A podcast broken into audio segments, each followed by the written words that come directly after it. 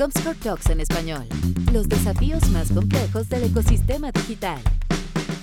Bienvenidos nuevamente amigos a un nuevo capítulo de Comscore Talks en español, donde vemos los desafíos más importantes, más relevantes a nivel de digital a través de Latinoamérica. En esta emisión hablaremos sobre la televisión tradicional, la industria de medios, con foco de nuestros amigos en Colombia. Mi nombre es Iván Marchant, yo estoy a cargo de Comscore eh, a nivel América Latina Norte, Colombia, Perú, México, Centroamérica. Y hoy hablaré de estos desafíos con, bueno, una persona que casi no tengo que presentar porque la conoce un montón de gente y creo que, bueno, es un referente para muchos. Don Marcelo Liberini, vicepresidente digital en Caracol TV. ¿Cómo estás, Marcelo? Hola Iván, un gusto estar contigo como siempre. Hemos compartido muchos eventos juntos presenciales. Este año nos toca así, a la distancia y por medios electrónicos, que es lo que nos gusta.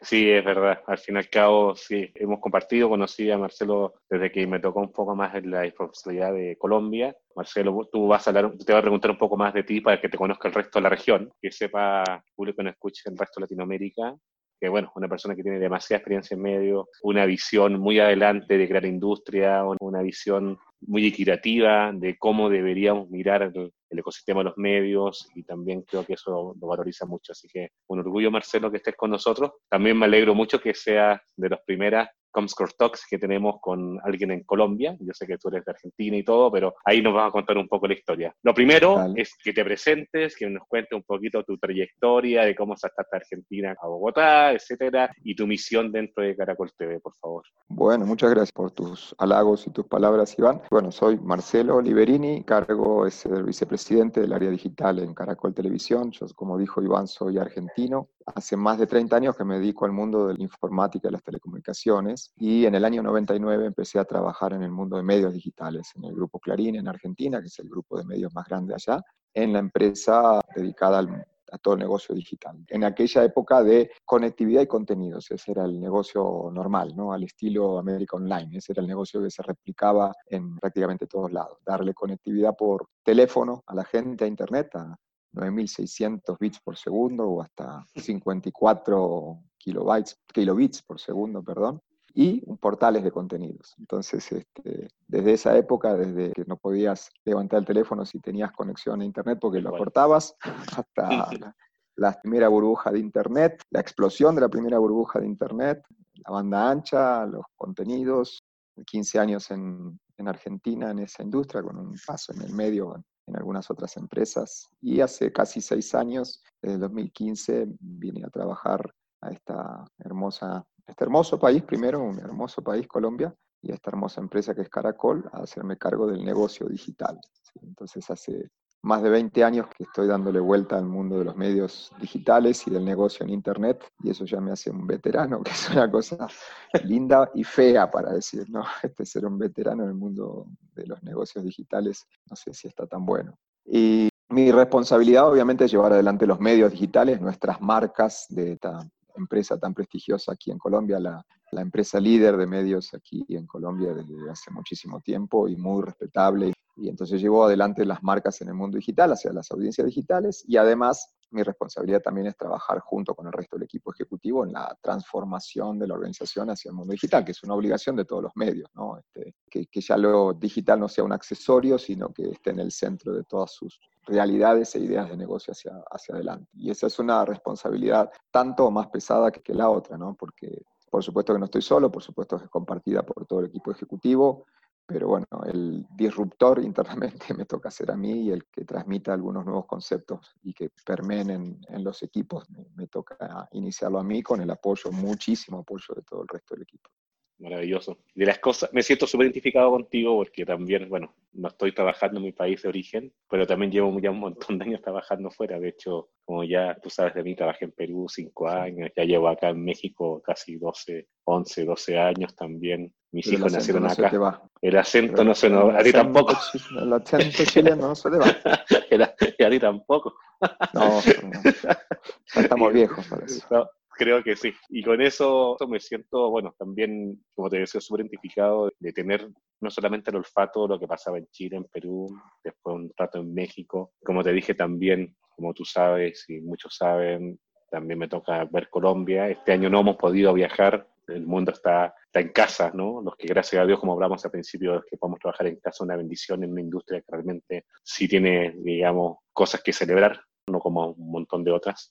De ese mundo, Marcelo, dentro de este mundo que sí tiene cosas para celebrar, igual el mundo de los medios, igual ha tenido desafíos enormes. Nunca hemos visto tanto crecimiento en audiencias de medios, en engagement en los medios, en todo, ¿sabes? Televisión, etcétera. Yo sé que la radio es muy importante ya en, Colombia y digital también explotó mucho en Colombia, pero también ha sido un reto a nivel de monetización enorme para todos los medios y Latinoamérica muy en particular.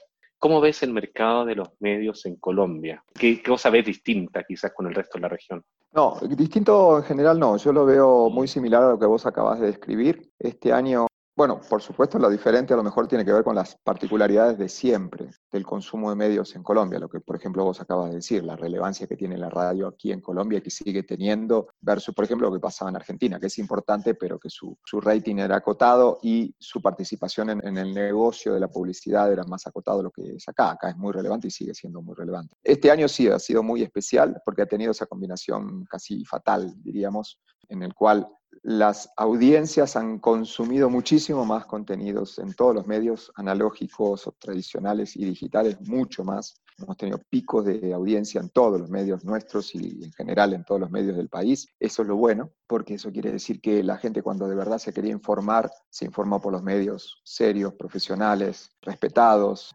fieles. Y eso es muy bueno, porque eso también revalida la posición de los medios en este mundo tan extraño donde mucha gente dice, ah, los medios están muriendo, los medios están desapareciendo. Bueno, no, no es cierto. Cuando la gente necesita informarse o entretenerse, además de tener todas las otras opciones, porque las otras opciones siguen existiendo, consumen en los medios tradicionales y hemos tenido picos de, de audiencia. Lo fatal es que, por el otro lado, el negocio, un negocio centrado en la publicidad, se cayó mucho más de lo que debería, ¿sí? para ponerle una palabra, una frase suave. Al principio se cayó mucho porque obviamente las platas de mercadeo desaparecieron del mercado en Colombia y en, prácticamente no, en todo el mundo. ¿Por qué? Y porque la economía se puso en una situación de estrés. Y como sucede normalmente cuando la, economía se estresa, las primeras platas que desaparecen son las platas de mercadeo, porque son las platas que de un día para el otro las podés frenar. ¿sí? Cualquier otra decisión de, reducción de costos es más complicada, no es, no es, inmediata. Las de mercadeo, en un periodo más corto de tiempo, no de un día para el otro, pero en un periodo corto de tiempo, suspendés, las frenás. Y eso fue lo que pasó, sobre todo en, en algunas industrias que tenían un impacto en su negocio. La industria del turismo, la industria del transporte, las que nos podemos imaginar que tuvieron el mayor impacto. ¿sí? La hotelería, la aviación, transporte, turismo en general y muchas otras categorías. E incluso algunas otras industrias que no tuvieron tanto impacto, telecomunicaciones, consumo masivo, productos esenciales, que por supuesto la gente necesitaba seguir consumiendo, igual por una cuestión de precaución, las platas desaparecieron. Entonces los primeros meses fueron duros, fueron difíciles, fueron momentos donde gracias a nuestras eh, capacidad de gestión de todas las organizaciones de medios y nuestros accionistas y inversores en los medios que tuvieron en ese sentido generosidad porque entendieron la situación y siguieron apostando por los medios, aun cuando las platas estaban desaparecidas, la situación se fue empezando a compensar un poco. Pero lo que sí pasó, o parece estar pasando, es que algunas y eso obviamente uno mira el diario de hoy y no, no, necesariamente va a ser lo que va a pasar en el futuro, pero a todos nos toca presuponer qué puede pasar en el futuro en base a lo que vamos viendo. Es muy difícil estimar qué es lo que va a pasar, pero lo que sí, por lo menos así está pasando en Colombia, cuando las platas empezaron a aparecer de nuevo de publicidad, se concentraron mucho más en televisión y digital. No sé qué está pasando en otros, bueno, o algo sé por amigos que tengo en la región que está pasando en otros países de Latinoamérica, está pasando algo bastante parecido, pero sí la curva de recuperación de ingresos no ha sido igual en otros medios que lo que fue en, televisión y en digital. En digital particularmente también tuvo impacto, ¿sí? por primera vez, por lo menos desde que yo sé, hubo una caída trimestral contra el mismo periodo del año anterior, en los ingresos de publicidad digital aquí en Colombia. En el primer trimestre, en el segundo trimestre estuvo muy cerquita, el tercer trimestre ya recuperó y volvió a crecer. Pero no pasa en todos lados eso, no pasa en todos los medios. Algunos medios recuperaron mucho más rápido, eh, la televisión está poniéndose en sus números históricos y eso es buena noticia porque te compensa lo que pasó al principio, ¿no? Pero en otros lamentablemente no, y habrá que ver cómo vuelven esas platas y en qué medida vuelven. Por eso digo que a lo mejor, y esa es la, una de las hipótesis que tendremos que validar hacia adelante, es que se han acelerado algunos temas, algunas migraciones y algunas transiciones de los medios impresos, de periódicos, revistas y lamentablemente también para la situación de Colombia de los medios radiales que históricamente tenían una participación mucho más grande. Yo supongo que en algún momento recuperarán un poco, pero bueno, esto no, deja de ser una suposición. Entonces este, nos tenemos que adaptar. ¿Cuál fue el otro elemento crítico? Por supuesto, como también pasó en todos lados, la imposibilidad de producir. Claro. El mundo del periodismo no, en general todos los medios fueron considerados un servicio esencial, aquí en Colombia y en general en prácticamente todos los países, pero fundamentalmente para el ejercicio del periodismo. Entonces todos los periodistas, los de nuestra compañía y los de prácticamente todas las compañías de medios, me saco el sombrero, salieron a correr riesgo en sus vidas, porque en verdad algunos trabajaron desde su casa, pero otros todos los días salían de sus casas la calle. a la calle, a la calle. Incluso los digitales, yo tuve la suerte, la bendición y la posibilidad de que todos los equipos digitales, incluso los periodísticos, pudieran trabajar de sus casas. Pero muchos otros no podían, aunque en la teoría sí lo podían hacer, por una cuestión de practicidad y de necesidad, que, ir a las oficinas, porque te pone en riesgo, no el ámbito de trabajo, porque el ámbito de trabajo es con, muchas medidas de bioseguridad, pero sí el transporte público, el andar en la calle y todo eso. La verdad que ahí complicado. Pero más allá de lo periodístico, en la producción de entretenimiento, la producción audiovisual se frenó toda. Y eso es muy complicado. Para el ritmo de, trabajo de un medio televisivo es muy complicado, porque obviamente en algún punto vos tenés inventario previo que grabaste por los, tiempos de grabación. Normalmente uno lo que saca al aire ahora, a lo mejor lo tiene grabado eh, listo prácticamente listo hace tres, seis meses. ¿sí? Depende del producto y depende de las características. Pero en algún punto, ¡boom!, frenaste toda la producción. Y donde vos frenás toda la producción, después en el momento que la vas a recuperar, muchas cosas son distintas, ¿no? La gente se hizo más vieja en seis meses. Entonces, este, recuperar eso, recuperar el, lo que se llama la continuidad, es complejo. Vos tenías una producción al 20% o al 70%. Bueno, lo que te falta grabarlo, tenés que prepararte, más allá de agregarle de nuevo las medidas de seguridad que te encarecen la producción, pero a su vez manejar la continuidad se pone más complejo, porque la gente mejor engordó por hacer este, comida casera y más como todo el mundo, engordó 10 kilos. Y vos te estás produciendo algo y, bueno, tenés que darle continuidad a eso. Pero además en ese periodo de tiempo, perdón la, la respuesta tan larga, en ese periodo de tiempo, frenada la producción, vos tenés que decidir si te conviene poner tu inventario o como sucedió aquí y en muchos otros países, tomar producciones anteriores y volver a publicar. Que eso tiene, ¿no? Con el riesgo que, por lo menos en Colombia, salió bien, eh, no hemos perdido audiencia, pero el riesgo era perder audiencias, donde vos pones productos, entre comillas, viejos, ¿no? Muy tradicionales, reciclados. conocidos por la gente, reciclados, sí el riesgo de que la gente no te lo consuma, porque bueno, ya está, porque ya lo consumieron, porque les parece viejo, porque a lo mejor lo vieron en alguna plataforma OTT, porque muchos de esos productos obviamente están en el catálogo que se vende a, los, a terceros. Sin embargo, la gente los consumió en un consumo lineal como siempre, y eso fue una apuesta arriesgada que salió bien, pero podía haber salido mal, y, era una segunda complicación que se agregó a todo lo anterior. Así que así estamos. Increíble. así estamos los medios. Lo único bueno, pero entre comillas bueno, es que los medios digitales crecieron y la monetización digital también creció. Entonces eso nos, nos ha ayudado también esa aceleración a mostrar que se podía, pero no compensa. Claro, bueno, al menos estamos en un mercado creciente. Obviamente, bueno, ya nos contaste qué pasó en el Q2, que realmente nos pasó a todos, que creo que con, todo, con el tema del miedo, toda la gente detenga las máquinas, todo. Tú bien decías algo que no sé a quién se lo escuché, pero es verdad que está el análisis muy bueno. Esta crisis tiene una característica bastante especial. Es una crisis de demanda. La gente tiene miedo de comprar, no quiere gastar, etcétera, etcétera. La gente no quiere publicitar, pero también en crisis de oferta, donde muchas veces la gente no pudo producir. O sea, parece una tormenta perfecta, ¿no? O sea, ustedes, desde el punto de vista de la producción de contenidos, no podían producir en la calle, etcétera. Quizá la parte periodista sí, periodística sí, pero la parte de, producción de audiovisuales, telenovelas, no, no se podía hacer. Así las fábricas de cerveza, fábricas de carro, etcétera, como ahora sí un poco en Colombia. Pero entonces es como una tormenta perfecta. Y así, pero dijiste algo que quería un poquito más, Marcelo, en el tema de monetización. Entonces, dados estos cambios que estamos viviendo todos, ¿cómo Caracol, en general, cuando hablo de digital y también para televisión, etcétera, cómo se adaptaron para ir a buscar ese dinero que estaba escurridizo, etcétera. Ya me dijiste el tema de tratar de usar el refrito, le llaman a veces, ¿no? De cosas que estaban hechas en el pasado, ¿ok?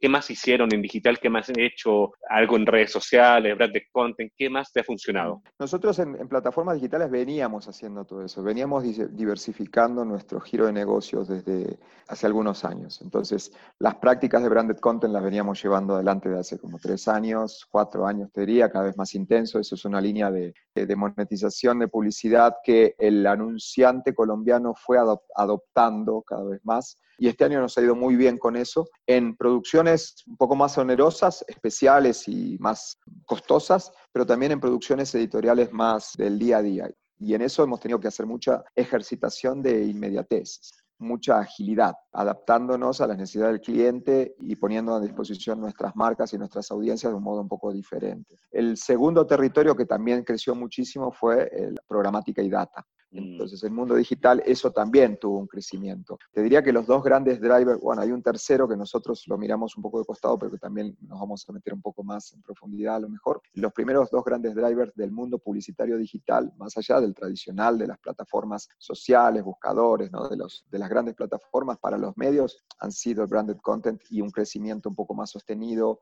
y un poco más ecualizado de la programática. ¿sí? Muchas de las platas que volvieron al mundo digital se fueron más agresivamente hacia el mundo programático y entonces ahí hubo mucho ejercicio en mejorar todas nuestras prácticas de data. Nosotros justo veníamos mejor preparados desde el año pasado con unos cambios muy positivos que se hicieron en las estructuras comerciales y la incorporación de gente con mucha experiencia en eso y entonces nos ha ido muy bien, nos ha ido muy bien crucemos los dedos, agradezcamos a Dios para que esto continúe, pero sí hemos tenido unos ratios muy positivos. Entonces, por el mundo digital, además de eso, nosotros venimos experimentando otras iniciativas de negocios que no detuvimos, que en algún caso se frenaron un poco, pero no hemos detenido y luego volvieron a recuperar tracción. Te menciono dos. Una es que empezamos a trabajar mucho más activamente en el mundo de la música. Caracol, esto es muy particular, a lo mejor no se refleja igual en todos los medios audiovisuales. A lo mejor esto es muy especial de Caracol y de otros canales de televisión con el mismo tipo de perfil que tiene Caracol de mucha producción audiovisual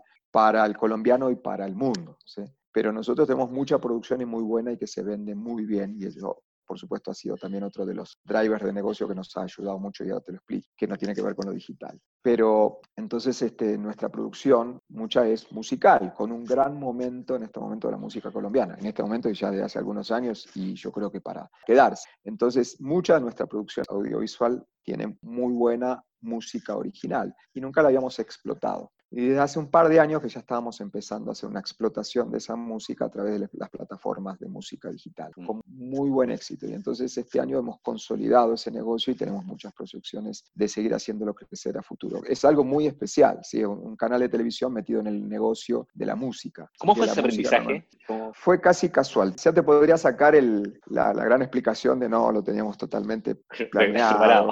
Hicimos muchos análisis, entonces no, pero no te voy a mentir. O sea, la realidad es, viste, como todos los que tienen un caso de éxito, después entonces van a mostrar el caso de éxito como que siempre lo hubieran preparado y en verdad fue un golpe de suerte. Bueno, esto fue más golpe de suerte o una combinación de habilidad y golpe de suerte, como todo en la vida, ¿no? Es este, una parte de trabajo, esfuerzo, habilidad y otra parte no menor de, de suerte. Y acá fue lo mismo. Íbamos a lanzar hace dos años una muy buena producción audiovisual que se llama La Reina del Flow, muy famosa, que después terminó siendo muy famosa, ganadora del Emmy internacional y todo el año pasado. Pero en el 2018 era una producción que era una apuesta, como todo, ¿no? Una producción un poco más joven que lo que normalmente produce Caracol, para todo tipo de audiencia, con música original muy buena, de estilo moderno, popular, reggaetón, y sabíamos que todas esas canciones eran originales y no teníamos pensado en plataformas digitales hacer mucho y casi a último momento, te diría que un mes antes de que lanzara la producción al aire, decidimos, así en conjunto con los equipos de producción y de programación, tratar de probar qué pasaba si, esas canciones las publicábamos en las plataformas digitales. Y entonces ahí a, las corridas, haciendo los acuerdos necesarios para poder publicarlas. Y bueno, entonces la combinación y la suerte de haber tomado esa decisión, haberlo hecho un poco corriendo, de hecho llegamos publicadas las canciones hasta dos semanas, tres semanas después de que estaba en el aire el producto, y un producto tan bueno, tan generoso, que fue un éxito arrasador en Colombia y más todavía cuando ese producto lo compró Netflix y fue un éxito arrasador en el mundo. Y entonces todo el negocio de la música que venía por atrás se exponenció. Y es el día de hoy que todavía la gente consume mucho esas canciones y están proyectadas a partir de ahí. Entonces, con un negocio muy incipiente y como una prueba piloto, fue una prueba piloto que te hace esclavo del éxito, ¿no? Porque, bueno, a partir de eso parece que fuera fácil y nada es fácil, ¿no?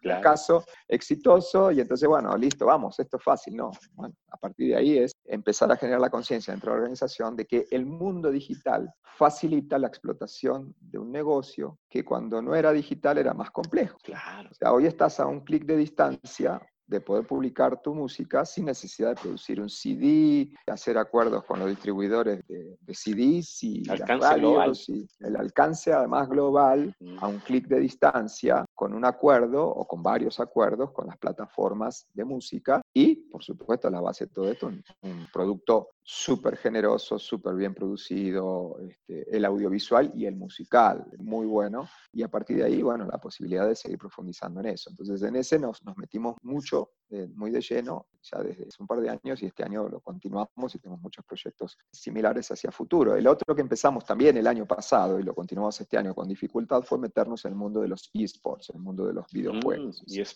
Entonces ese iniciamos, lanzamos justo a fines del año pasado una marca y este año con, también con todo el encierro de la gente, el consumo de, claro, se nos exponenció. Lamentablemente no pudimos hacer algunas cosas que teníamos previstas por las mismas dificultades que te trae la, la cuarentena, ¿no? Claro. Cuando vos querés organizar torneos de eSports, muchas veces querés entregar premios y la entrega de premios requiere aprobaciones y requiere eh, regulaciones y esas regulaciones no se pueden ejecutar, entonces tuvimos que demorar algunas. Muchas veces eso te conviene que las finales sean presenciales y no las podemos hacer, pero también nos creció mucho ese, negocio y nos consolidó mucho y ahora entonces estamos mejor posicionados hacia las comunidades. Nosotros sabemos que teníamos un modelo de negocio donde primero tenemos que construir las comunidades de gamers alrededor de nuestra marca, no es que no existieran, sino que conocieran nuestra marca y nos vieran interesantes y atractivos, a partir de ahí entonces generar el negocio. En esa estamos como para seguir creciendo. Eso en lo, en lo digital, más allá de, por supuesto, también nuestra OTT, también tuvo su crecimiento, nuestros medios digitales y el negocio de publicidad asociado que te conté antes también tuvo su crecimiento y su consolidación. Y en los negocios tradicionales, como te decía al principio, y no dejar de mencionarlo, más allá de la caída de la publicidad, también por el otro lado, para una empresa muy especial como Caracol, especial en el sentido que no todos los canales de televisión tienen este giro de negocio, nosotros somos grandes productores audiovisuales con muchísimo prestigio y muy buena calidad, no solo para Colombia, sino para el mundo. Entonces, también empezó a suceder que más allá de que algunas producciones originales nuevas se tuvieron que frenar, también empezó a suceder que los otros canales de televisión, haciendo esto que vos decís refrito, también tuvieron que hacer refrito. Entonces, nuestro catálogo estaba primero en la lista, porque la calidad de nuestros productos estaban primero en la lista. Entonces, nuestra comercialización internacional, que en un momento también sufrió al principio, después pudo volver a crecer a punta, claro, a punta de, de la mayor demanda coyuntural de nuestro catálogo y de nuestra producción original. Entonces, digamos que dentro de, de lo lastimoso y penoso que ha sido todo este año, a nosotros nos permitió destacarnos como organización. sí.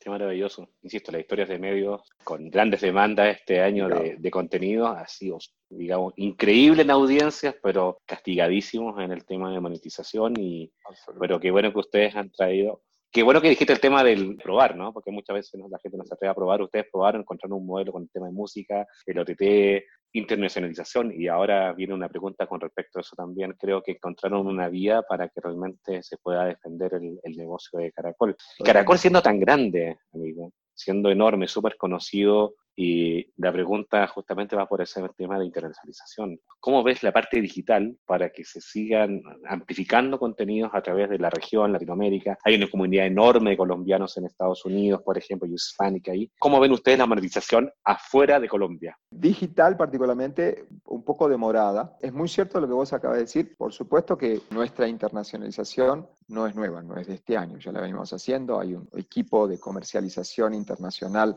muy relevante de Caracol, que de hecho están en Estados Unidos y es muy consolidado, muy bueno, tiene una cabeza muy reconocida en el mercado, con mucho conocimiento y un equipo muy reconocido en el mercado y con mucho conocimiento y mucho prestigio, producto obviamente de contenidos, volvemos a la base, unos contenidos que viajan muy bien, no solamente al resto de Latinoamérica y habla hispana, sino también viajan muy bien al mundo. ¿sí? El caso de los contenidos audiovisuales colombianos, te diría que el otro caso es México, y ahora últimamente también España, es bastante único.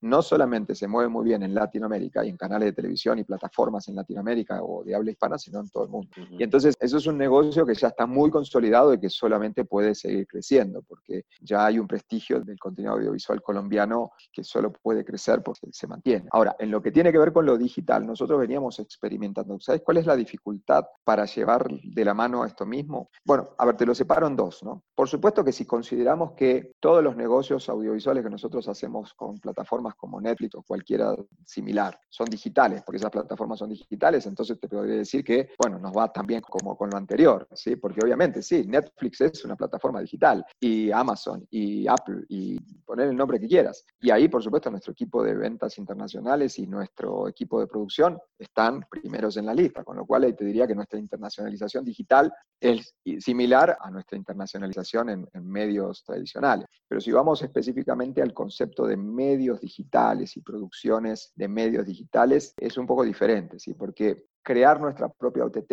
hoy es una decisión que no una OTT diferente que la que tenemos, porque hoy nuestro OTT es un producto más pequeño solamente con nuestro contenido. Pero si tenemos que pensar en un, una OTT diferente que salga a competir con las grandes OTTs, es un negocio muy complejo. ¿sí? Lo hemos mm. mirado muchas veces y primero no es un negocio que podríamos hacer solos. ¿sí? O sea, eso sería, creo que un suicidio. ¿sí? Pensar que un mm. canal de televisión de Latinoamérica puede salir a jugar ese grande juego de competir en las grandes OTTs o aún ser un complemento de segundo nivel, pero de primero top of mind eh, de las grandes plataformas para un canal de televisión de Latinoamérica solo es prácticamente imposible. Y hemos mirado muchas opciones y por ahora no estamos convencidos con ninguna, más allá de que seguimos mirándolas porque es nuestra obligación. Por otro lado, otro tipo de negocios de internacionalización va mucho más pegado y de la mano de nuestros contenidos y entonces la complejidad está en la distribución. Sí hay muchos colombianos, claro, en Latinoamérica, hay muchos colombianos en Estados Unidos y hay muchos latinos que consumen contenido colombiano, con lo cual nosotros no estamos pensando solamente en el colombiano. Pero depende de terceros para la distribución. Y eso tiene tanto de bueno como de malo. ¿sí? Por eso te, contaba el ejemplo de la música, que nos fue y nos va muy bien. Y en el mundo audiovisual también nos va muy bien a través de YouTube o a través de Facebook. E incluso también a través de nuestros portales. Pero como todo, como lo que, todo lo que pasa en el mundo de la distribución digital, los medios hoy dependen mucho más de otras plataformas que de, ellos mismos. Entonces, hoy competís en un mundo inundado de contenidos. Entonces, que te destaques con tus contenidos ya es complejo en el territorio local donde estás para encontrar y, acomodarte bien para los algoritmos, mucho más cuando salís del país. Lo que no quiere decir que no lo estemos mirando y no lo estemos haciendo. Nuestro giro de negocios con YouTube y con Facebook fuera de Colombia es relevante, no es menor, pero siempre pensamos que se pueden hacer más cosas y que nos falta a lo mejor tiempo, esfuerzo, equipos este, y foco. Pero una de las obligaciones que tenemos es también en el mundo digital internacionalizar nuestros negocios, con lo cual es, es, algo que está permanentemente en el foco.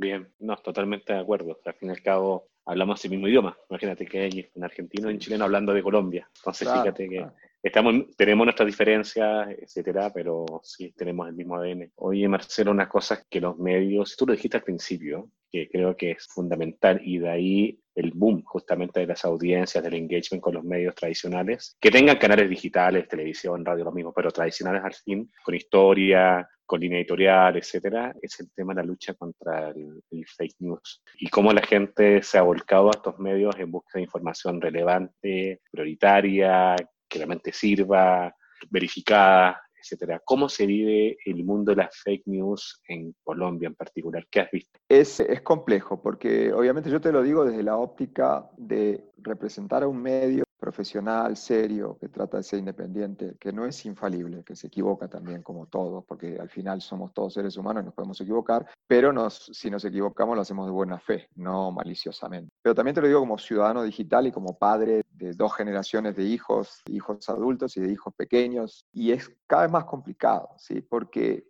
el problema con las fake news en general es que ya no son tanto fakes, sino verdades a medias. Entonces, hoy cada vez más combatís contra eso, porque combatir contra la fake news es bastante simple, porque las cosas son o no son. El problema es cuando vas por el medio, el problema es cuando esa supuesta fake news tiene algo de verdad, pero es una verdad un poco amañada. ¿sí? Entonces ahí es difícil entrar.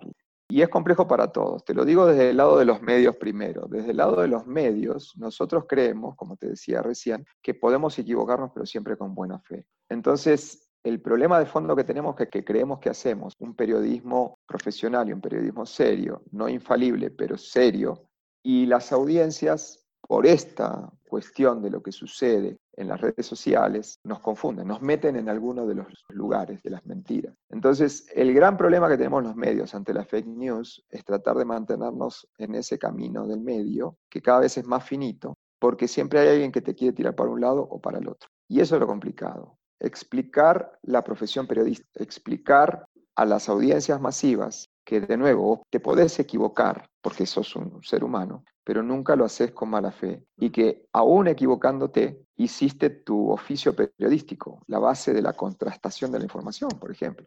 Investigar. Investigar, exactamente, investigar y contrastar. ¿sí? Y hay mucha gente, no todo el mundo, no a lo mejor las audiencias masivas, pero hay mucha gente que te quiere poner de un lado o del otro. Ese es el gran problema que tienen los medios en general contra las fake news que hay ciertos grupos de intereses que te quieren poner de un lado o del otro. Y entonces, mm. O estás, como dicen acá en Colombia, en mermelado, que es estar este, pagado o ah, condicionado.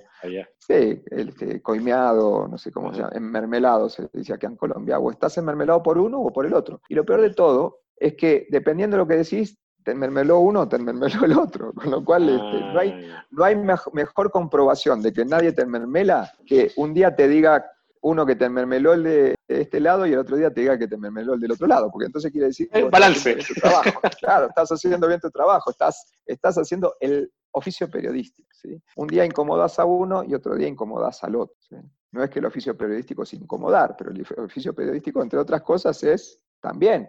Neutralidad sí, exactamente. Es informar lo más objetivamente que se pueda cuando no existe la objetividad, por supuesto, porque vos decidís de qué hablar. El tema es que cuando decidís de qué hablar, tratás de hacerlo lo más profesionalmente posible. Entonces, eso desde el punto de vista de los medios. El problema con la fake news de los medios es tratar de destacarse, que aunque vos podés equivocarte, no estás promoviendo ni generando fake news. El problema desde el punto de vista de las audiencias, y ahí te lo digo como ciudadano digital, primero obviamente como ciudadano digital lo primero que te tengo que decir es que las fake news no nacieron con el mundo digital. A lo mejor ahora se les puso el nombre, ¿no? Pero este, mentir y darnos falta, falsas se dio siempre, por cualquier medio, por carta. ¿sí? Hay una vieja historia que dice que la primera fake news se hizo con telegramas en una elección del estado de Nueva York en el 1800 no sé cuánto. ¿sí? Uno de los candidatos empezó a enviar telegramas este, con noticias falsas, obviamente. Entonces, lo que pasa que con el mundo digital, lo que sucede, como todo lo o como muchas cosas que suceden con el mundo digital, es que se exponencian y se democratizan mucho más fácil. Entonces, cualquier persona a un clic de distancia puede viralizar y movilizar exponencialmente una noticia falsa. Y eso es lo que, está sucediendo sobre todo en las plataformas masivas, en las plataformas sociales, principalmente diría las plataformas sociales por la manera en que se manejan, que la democratización de la información permite que algo que antes era un rumor en una charla de café, que para masificarse requería que algo que yo dije en una charla de café maliciosamente, el otro se lo dijera a otro y a otro, y a lo mejor pasaban semanas antes de conseguir volumen y entonces se perdía en el medio porque se perdía la información. Ahora, la teoría de redes que está por detrás de las redes sociales, que es la teoría de redes que te permite la exponenciación matemática, ¿no? 1, 2, 4, 8, 16. Esa es la exponenciación de la teoría que está en la base de las redes sociales, que es la teoría de redes. Entonces, esa exponenciación es la que permite que con la democratización de la información, que cualquiera puede decir algo y genera la exponenciación, entonces se puede viralizar mucho más fácil la fake news. Entonces, como ciudadano, lo que yo digo que lo que nos falta es educación digital. Ese yo creo que es el problema de fondo. Nos falta educación digital. A todos, ¿eh? A todos. A mí me pasa incluso con mis hijos con plataformas nuevas que yo no uso. Y entonces lo que tendríamos que nosotros como medios tratar de generar es colaborar en esa educación digital, en que la gente por lo menos tenga una mirada crítica de todo. A mí me pasa en WhatsApp, me pasa lo que te comparten ahí. Con amigos o parientes que yo veo que transmiten una, cosa tan mentirosa. Y son amigos o parientes inteligentes. Aparte, imagínate. Claro, y educados e inteligentes.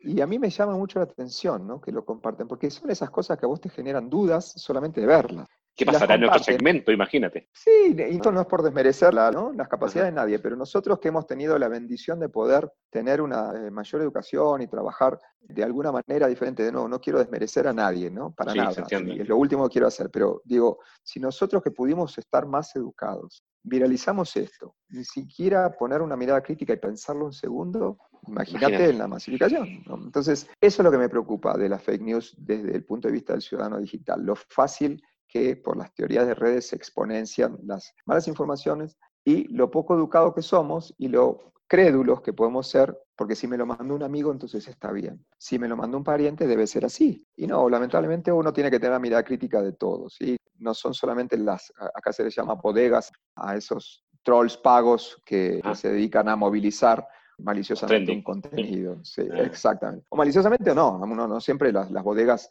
transmiten maliciosamente información, viralizan información que se quiere viralizar. Pero no son solamente las bodegas, son incluso las personas que en ingenuidad toman una información porque se la mandó a alguien conocido y colaboran en, esta exponenciación. Eso es lo que me preocupa de las fake news en el mundo digital, desde el, desde el punto de vista del ciudadano. Sí. Oye, y hablando de eso, ¿Cómo lo toman las marcas? Esa es la primera pregunta con respecto a tener miedo al tema del brand safety, cosa que, bueno, obviamente entre más calidad tenga el contenido, más curado está y obviamente permite evitar el tema de brand safety. ¿Cómo está el estado de interés por seguridad de las marcas en Colombia a nivel de publicitar tanto en televisión y también en digital? ¿Lo están exigiendo? ¿Están más atrás? ¿Cómo lo ves tú? Están evolucionando. También eso es, por suerte, este año se ha acelerado. Yo no quiero decir qué bueno, porque no hay nada este año que sea bueno, ¿no? Eh, lamentablemente, viste, uno te, te que cuidar mucho las palabras que usás, porque decir qué bueno que pasa esto, qué bueno que este año tal cosa, no hay nada bueno este año, la verdad que no, no ha habido nada bueno. Entonces, en ese contexto, sí creo que se ha acelerado mucho las exigencias de los anunciantes por acercarse mucho más a marcas serias, a pedir mayor seguridad, incluso a algo que aquí eran más cautos hasta el año pasado. Había muchas marcas que no se querían asociar con la noticiabilidad dura. Y eso era extraño, ¿no? Este, pero también sucedía. Había varias marcas que cuando te pedían que vos transmitas sus mensajes en tus marcas, te decían, pero en las marcas de noticias no, porque no queremos pegar nuestras marcas a la noticia. Y este año también eso se ha ablandado. Entonces, eso ha sido, como te digo, sin querer decir que nada fue bueno, se ha sido mejor que antes, ¿no? Se han educado más, eh, se han acercado más a los medios más serios. Ya no es lo mismo encontrar las audiencias en cualquier lado, que eso pasaba hasta hace dos mm. años. Eh, muchos, nos llegaba mucho ese mensaje de, bueno, pero ¿para qué voy a invertir con vos si a esa misma persona la voy a encontrar en tal otro lado. ¿sí? Al final yo estoy buscando la persona y no estaba el contexto, no era la persona y el contexto. Bueno, este año eso se ha acelerado muchísimo. Sí te piden más brain safety, sí este, entienden la diferencia de encontrar a la misma persona en un lugar Contexto distinto. Mm. Exactamente. Ojalá que eso perdure, porque eso también, más allá de, un ejecutivo de medios, me preocupa como ciudadano poder explicar algo tan básico como que no es lo mismo que lo que vos acabas de decir, no es lo mismo el contexto de un video de gatitos, peor en una plataforma que en un medio serio, no es lo mismo. Oye, y eso significa, y espero que sí, ¿no? que las marcas están dispuestos en Colombia a pagar un plus por ese contexto, lo están entendiendo sí, porque eso significa que para mí esa es como la gran visión que tenemos de medios tradicionales, medios digamos profesionales, tradicionales, profesionales, pueden ser digitales también nativos, pero profesionales, hacia adelante, porque si no, técnicamente esto se va, es una guía libre, si te puede, si la gente quiere encontrarte en cualquier persona, en cualquier lugar y da lo mismo, estamos perdidos, ¿no? ¿Y para qué hacer contenido de calidad? si lo están entendiendo así, estamos viendo. ¿Cómo lo ves tú? Es un ejercicio, de a, poco va sucediendo, ¿sí? De a poco va sucediendo. No en cualquier cosa. Por supuesto, como te decía al principio, entre branded content y programática, en branded content es más normal que, es más usual que el anunciante que quiere probar o que quiere repetir y experimenta y le ve valor al branded content esté dispuesto a pagar un poco más porque entiende que hay una producción especial por detrás y le gusta. Y, y, además nosotros estamos pudiendo dar resultados, ¿sí? que eso es lo bueno incluso resultados más allá de los resultados de los KPIs tradicionales, hasta premios. Hemos tenido premios con anunciantes juntos en premios nacionales e internacionales de, mercadeo. ¿sí? De hecho, ahora mismo estamos postulados en CAB Mix Awards de este año con un anunciante, con una producción que hicimos juntos. Felicitaciones. Sí, sí, eso es muy bueno. pero aún en el mundo programático, Acá sucedió lo mismo que en todos lados donde empezó a penetrar el mundo programático. Primero se asoció lo programático con barato. lo barato. Y yo esperaba que no, que rápidamente se entendiera que programático era automatización, pero no sinónimo de barato y no pasó y tuvimos unos primeros años duros en ese sentido, donde el precio promedio, el CPM no subía y además, de nuevo, a los anunciantes, o a muchos anunciantes, no a todos, esto no, no me gusta generalizar, ni anunciantes ni agencias, no generalizar, pero a muchos te decían que era lo mismo el open market que un private deal. ¿sí? Hoy ya no. Hoy ya empezó a, cambiar de a poco, pero empezó a cambiar que, que se hace muy, primero que los valores del open market de a poco van subiendo un poco y eso es bienvenido y los private deals empiezan a aparecer un poco más. El problema sigue siendo la gran intermediación que hay en esa industria. Demasiada intermediación, para hacerlo brutalmente honesto, demasiada intermediación no necesariamente con valor. Prescindibles. Exacto. Porque si fuera con valor, se entiende. La gracia es Exactamente. Valor.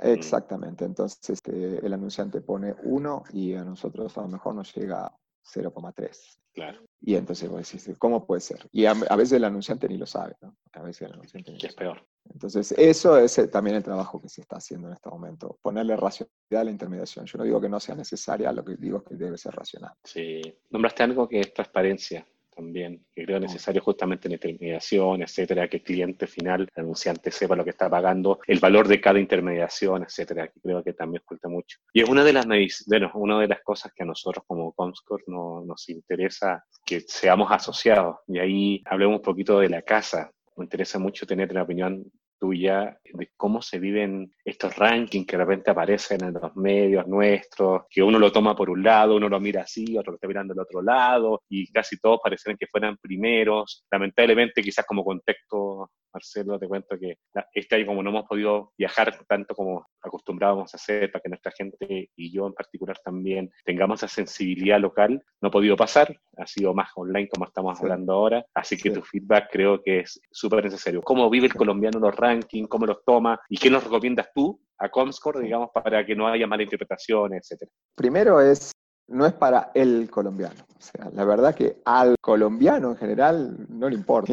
Este, la realidad es que, y, vos lo sabes bien, Iván, porque lo, hemos hablado y lo, y lo vivís en todos lados. Todo esto del ranking y de que un medio sale primero en uno de los rankings o le da vuelta a algo y entonces aparece como así o así o así, es más el, rumor del ambiente en el que estamos nosotros. Es, algo que un medio publica para que lo vean los otros medios y para que lo vean los ejecutivos del mundo de la publicidad digital. Al ciudadano de a pie no le importa nada. Además, si vos mirás después la analítica de esas notas digitales que hablan de los rankings, Debe ser enana. No las consumió nadie. Seamos honestos, no le importa al ciudadano de a pie. Ahora, eso digo como introducción. Ahora vamos al mercado profesional en el que estamos nosotros. Porque al final, cuando vos hablas de los rankings y los medios anuncian esos rankings, es porque queremos que los vean las personas que te interesan que los vean. Entonces ahí yo lo diría que en general lo que falta es un poco más de educación. Otra vez, hablando de la educación. Hay mucho desconocimiento de qué tratan los rankings y, y cómo funcionan los rankings. Es más, vos y yo hemos hablado muchas veces de la base estadística que tiene Comscore para emitir su ranking. Y hay mucha gente que no entiende. O sea, yo tengo, gracias a Dios, también una extracción académica en, ciencias exactas y entonces entiendo de qué se habla cuando se habla de las bases este, de probabilidad estadística que usa cualquier medidor. Cualquier medidor de muestreos. Mm. Claro, pero obviamente cuando a alguien no le da resultados que ve en su herramienta interna, pues, no, entonces está mal. Entonces vos, has tenido que venir a explicar acá a Colombia, no a mí, sino a muchos, a mí inclusive, ¿sí? cuando a mí también los resultados no me daban lo que yo, yo quería, entonces yo también protestaba. ¿Cuál es la base estadística que está por atrás de sus mediciones? Y cómo, por ejemplo, ustedes traducen algo tan complejo como que un usuario en un computador es el mismo usuario en un teléfono móvil. Claro. Esas son decisiones que tienen una base teórica, pero que te la crees o no te la crees. O sea, vos tomás esta base teórica, o esta, o esta, o esta, pero tenés alguna.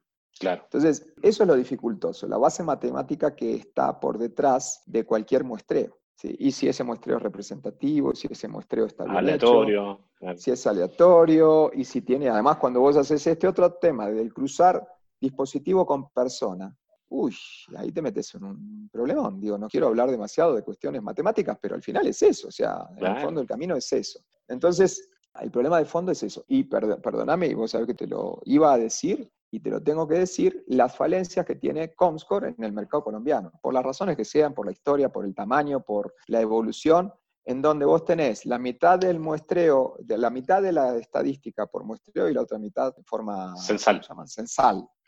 Entonces, para las métricas de computadores personales, usas un muestreo con un este, con no sé cuántas personas. Para la, base de, los teléfonos móviles, no, usas algo censal que es que todos te dicen, todos te ponen el tag de Comscore dentro de su plataforma, pero no todos, y ahí empieza otro problema. No, las grandes plataformas internacionales no ponen su tag en Colombia. Entonces, ¿qué sentido tiene? Y, bueno, pero entonces nos miramos entre los medios colombianos. Sí, sí, sí, pero entonces yo levanto la mano y ahí sí te hablo como caracol y te digo, pero Iván, vos no estás midiendo el consumo móvil de los videos. Y para mí el consumo de videos es muy importante porque es un canal de televisión. Entonces me estás subvalorando. Y vos me vas a decir, y sí, no, es así.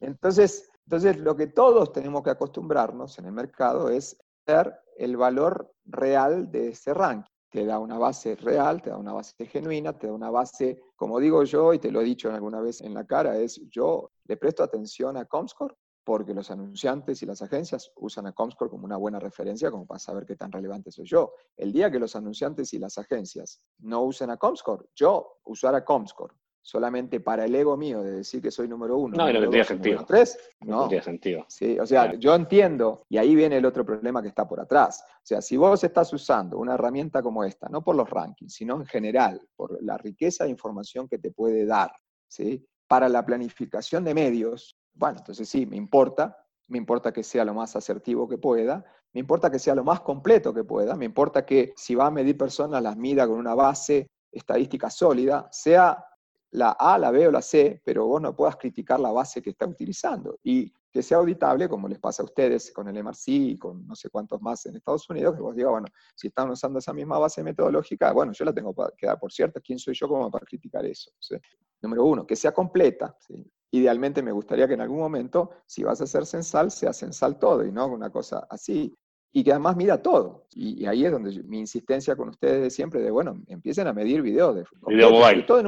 claro, sobre todo en un mercado como el colombiano, donde la penetración de Internet es totalmente asimétrica, donde en verdad, por la dificultad de la geografía de este país, la penetración en el hogar y entonces en computadoras personales de Internet es proporcionalmente más baja que en otro país. Acá la explosión del acceso a Internet se dio con los dispositivos móviles. Entonces, que vos tengas normalmente en tus propiedades digitales un 70, 80 o hasta 90% de consumo móvil versus el consumo en computadores personales, y que yo sea un medio con mucha penetración de video y no me midas el consumo móvil de video, digo... Te castiga.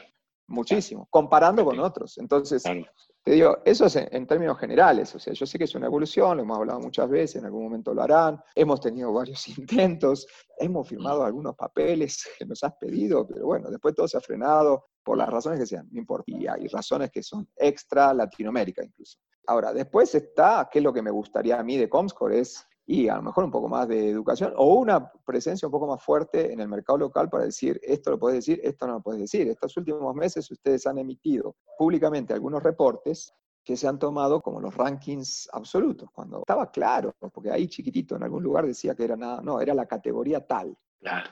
Claro, bueno, pero el que dice, ah, bueno, es la categoría tal, y está el que lo dice en la primera página de un informe, pero cuando muestra los resultados no lo dice, y entonces después ese resultado se toma como el resultado general.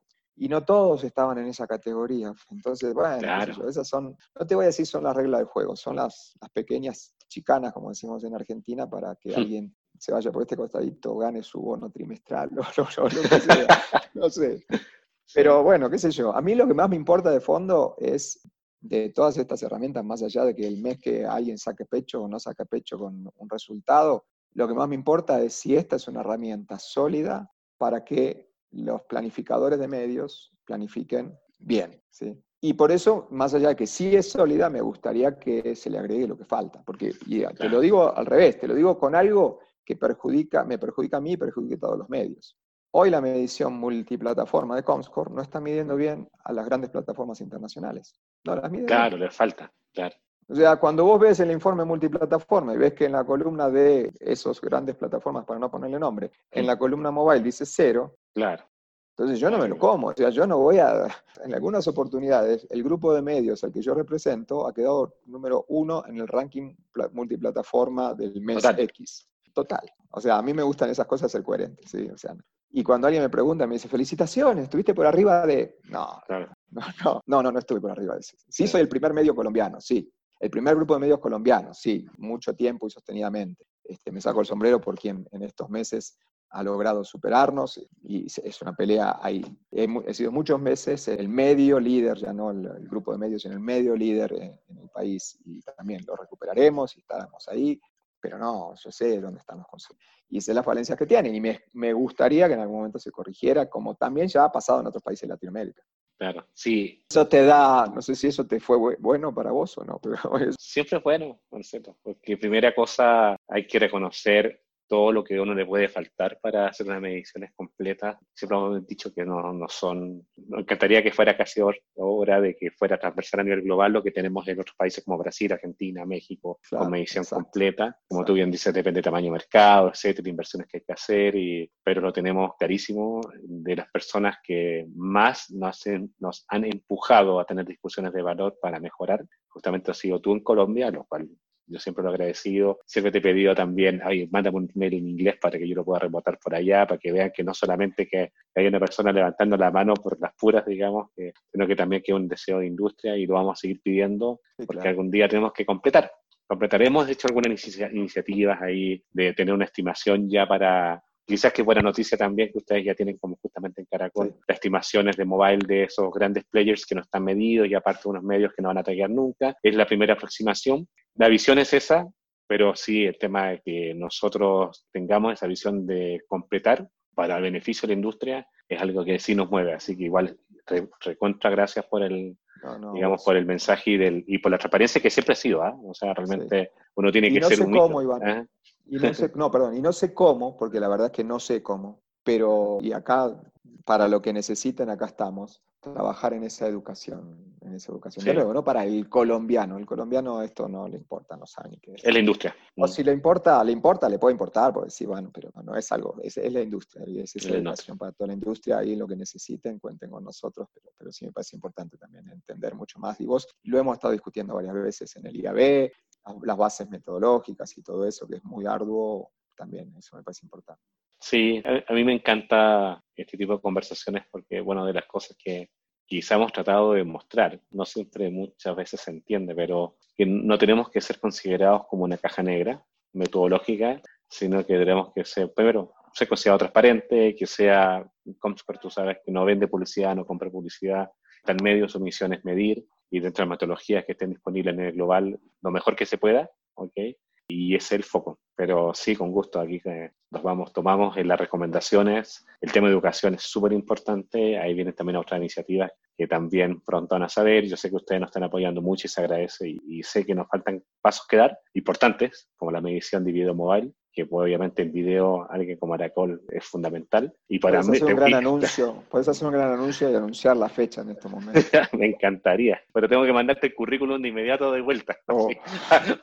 porque no daría, no daría mucho por no, Pero no te, no, te puedes volver a mudar de país, ¿no? imagínate, no, ya, ya estoy ciudadano latinoamericano. Pero Marcelo, gracias por el feedback. Nosotros siempre tomamos el feedback como algo que hay que masticarlo y hay que obviamente ayudar a que a empujar a que tengamos mejores cosas, obviamente, como en el resto de la TAM y el resto del mundo, también para Colombia. Y gracias por eso. Oye, Marcelo, ya vamos como más de una hora, así que creo que hay que ir poniendo un poco el cierre. Una de las preguntas que siempre hacemos a nuestros invitados de Comscore Talk es, ¿cómo Marcelo se pone al día en temas de tecnología? ¿Cómo te informas? Porque me imagino, yo conozco aparte de tus equipos también, que son gente joven y también tengo gente súper joven trabajando conmigo, etcétera.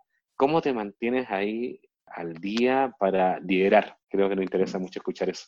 No es fácil. Primero, eh, a veces yo, no, no de ahora, ¿no? Muchas veces me ha pasado decir que esta profesión en particular, supongo que en todas pasa, ¿no? Pero en esta profesión en particular uno vive aprendiendo, porque cambia mucho todos los días, ¿no? ¿Qué sé yo? Un médico aprende nuevas técnicas, pero el cuerpo humano es siempre más o menos igual, digo. Entonces, si aprende nuevas técnicas, está estudiando todo el tiempo. Yo vengo de familia de médico y lo veía a mi padre, a mi hermana, todo el tiempo estudiando, pero bueno, sobre una base. Acá no, acá te cambia todo de un día para el otro. Entonces es muy intenso. Y a mí me encantaría decir, bueno, ya está, no, Ya lo que aprendí, lo que aprendí, y listo, ahora ejercer, no pasa. Yo tengo una, no, no, te diría que soy workaholic, no lo soy, pero sí todo el tiempo metido en esto. Entonces, mi forma de, de actualizarme es principalmente estar leyendo todo el tiempo por todos lados.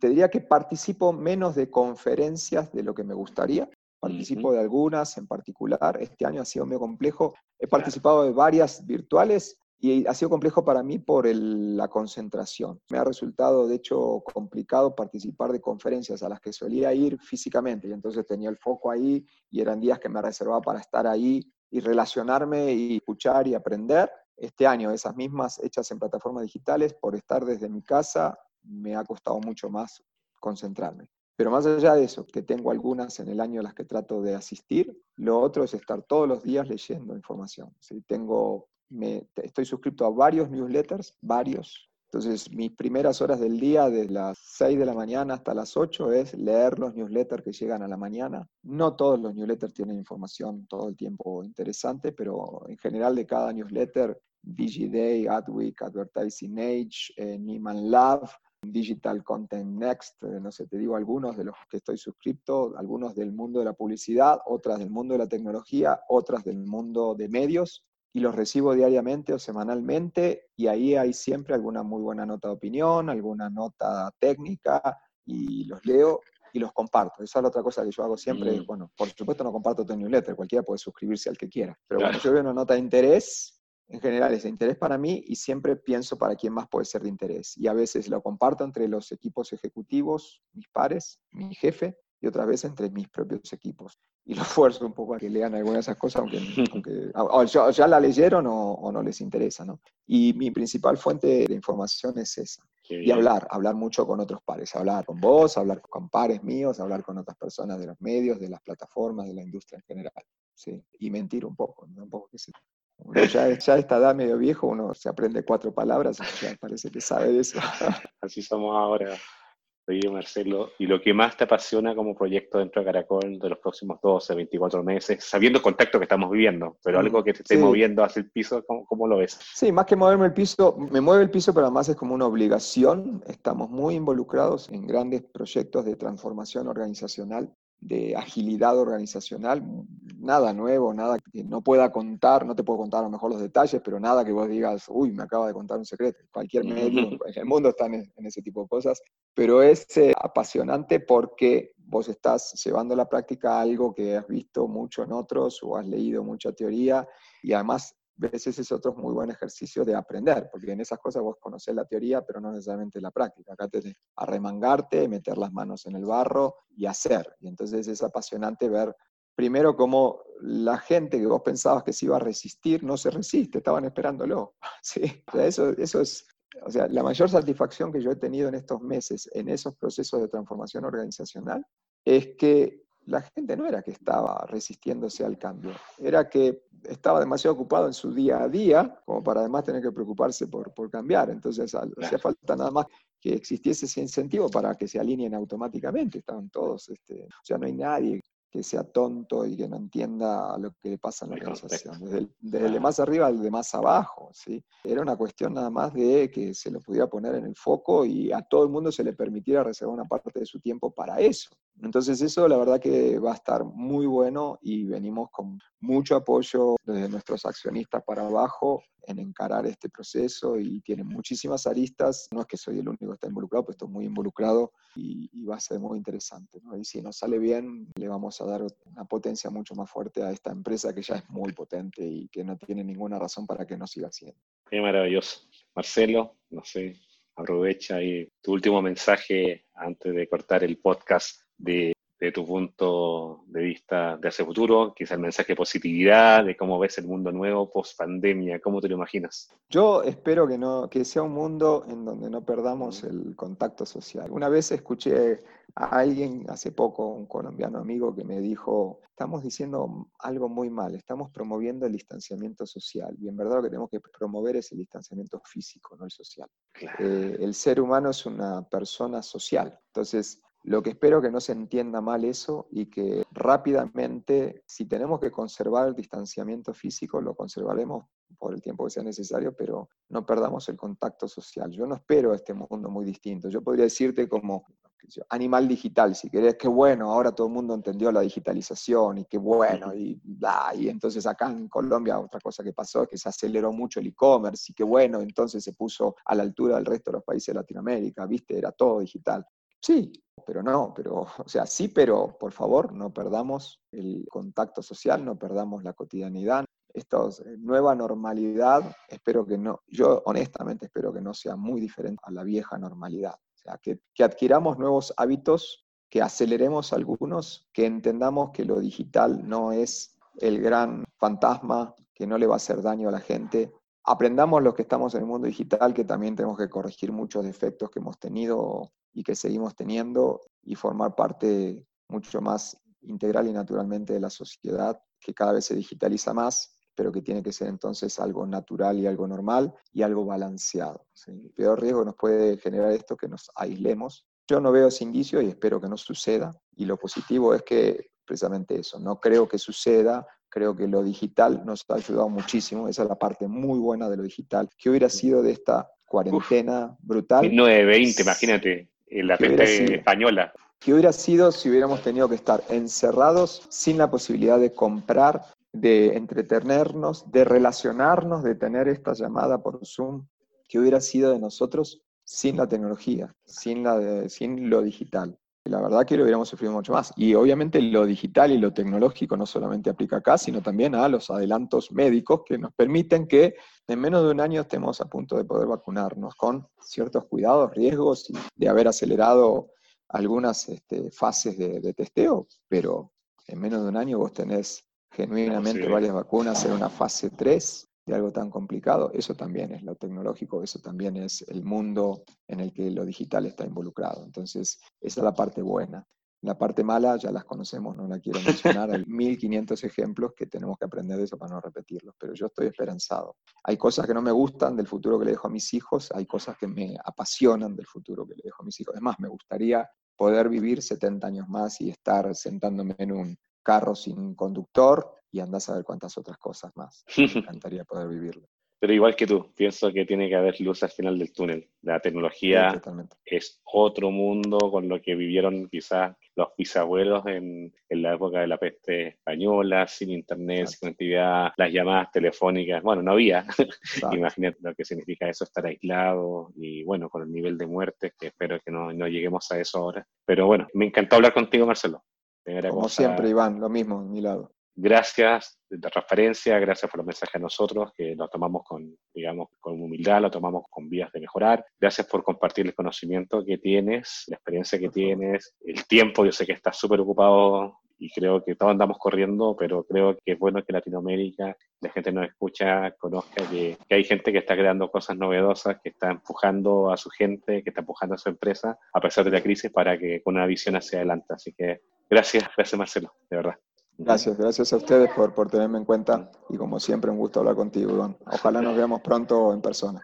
Sí, tiene que, que ser. Que tengan buen año, que tengan buen fin de año. Tú también, Marcelo. Buen fin de año para todos. Tú también, a todos y todo el público. Bueno, gracias por escuchar el nuevo episodio de Comscore Talks. Ahora estamos con Marcelo Ligrini de Caracol y espero, bueno, que todos sigan tranquilos, en safe en sus casas y bueno, nos vemos en el próximo capítulo. Hasta pronto. Nos vemos, gracias. Comscore Talks en español. Los desafíos más complejos del ecosistema digital.